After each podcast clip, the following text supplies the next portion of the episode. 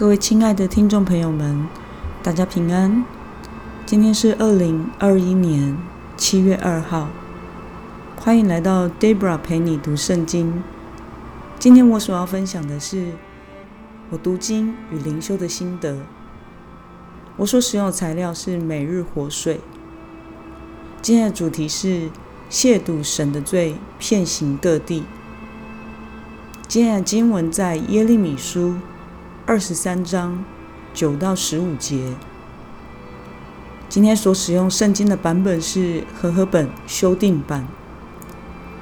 我们一同来看经文。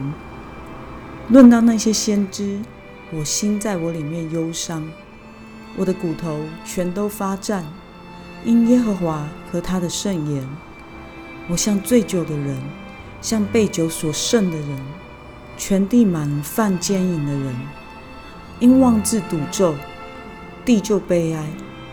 旷野的草场都枯干了，他们所行的道是恶的，他们的权力用的不对，连先知带祭司都是亵渎的。就是在我殿中，我也看见他们的恶行。这是耶和华说的。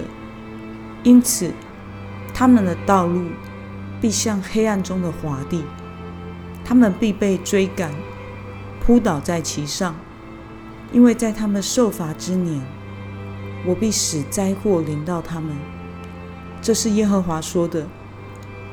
我在撒玛利亚的先知中，曾见狂妄的事，他们借巴利说预言，使我的百姓以色列走迷了路。我在耶路撒冷的先知中，曾见恐怖的事，他们犯奸淫，行虚谎。又兼顾恶人的手，无人回转，离开自己的恶行。他们在我面前都像索多玛，耶路撒冷的居民都像俄摩拉。因此，万军之耶和华论到先知如此说：看哪，我必使他们吃阴沉，喝苦水，因为亵渎的事。出于耶路撒冷的先知，遍及各地。我们来看今天的经文内容。耶利米论到那些先知有何反应呢？从第九节我们看到，耶利米与其他耶路撒冷的先知，也就是所谓南国犹大的先知，面对神话语的反应是完全不同的。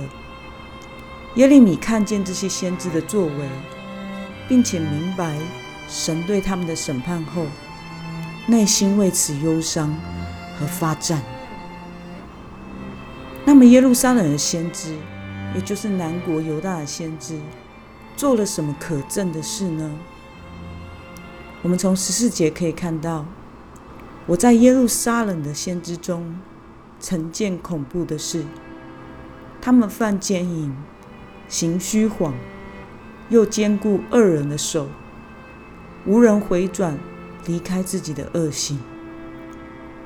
这里的犯奸淫，指的并不是男女之间的事，而是指他们在灵性上对上帝不忠诚，从事偶像崇拜。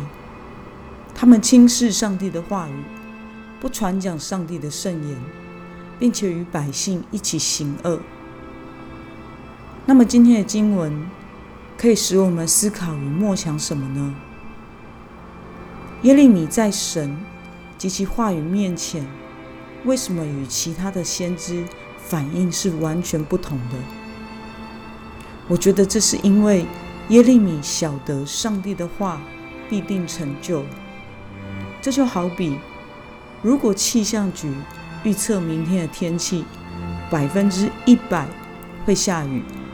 如果你相信的话，你会不会带雨伞出门？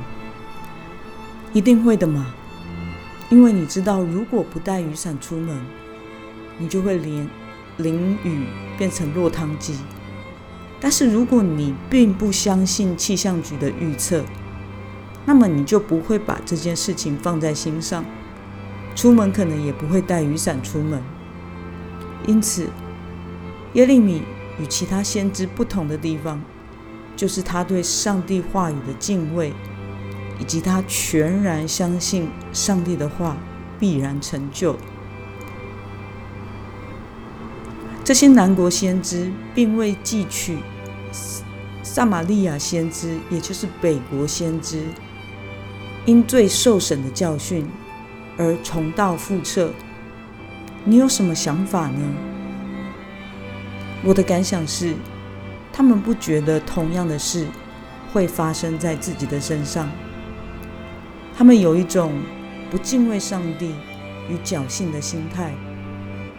为了去做自己想做的事，为了自己的利益，而不顺服神，这其实是很愚昧的。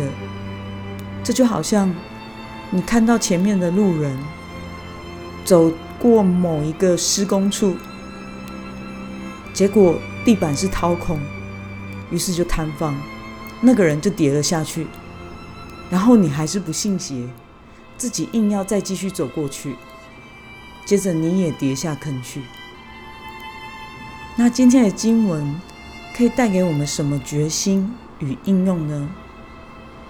你有没有因为自己的行为或想法给群体带来损害的经验呢？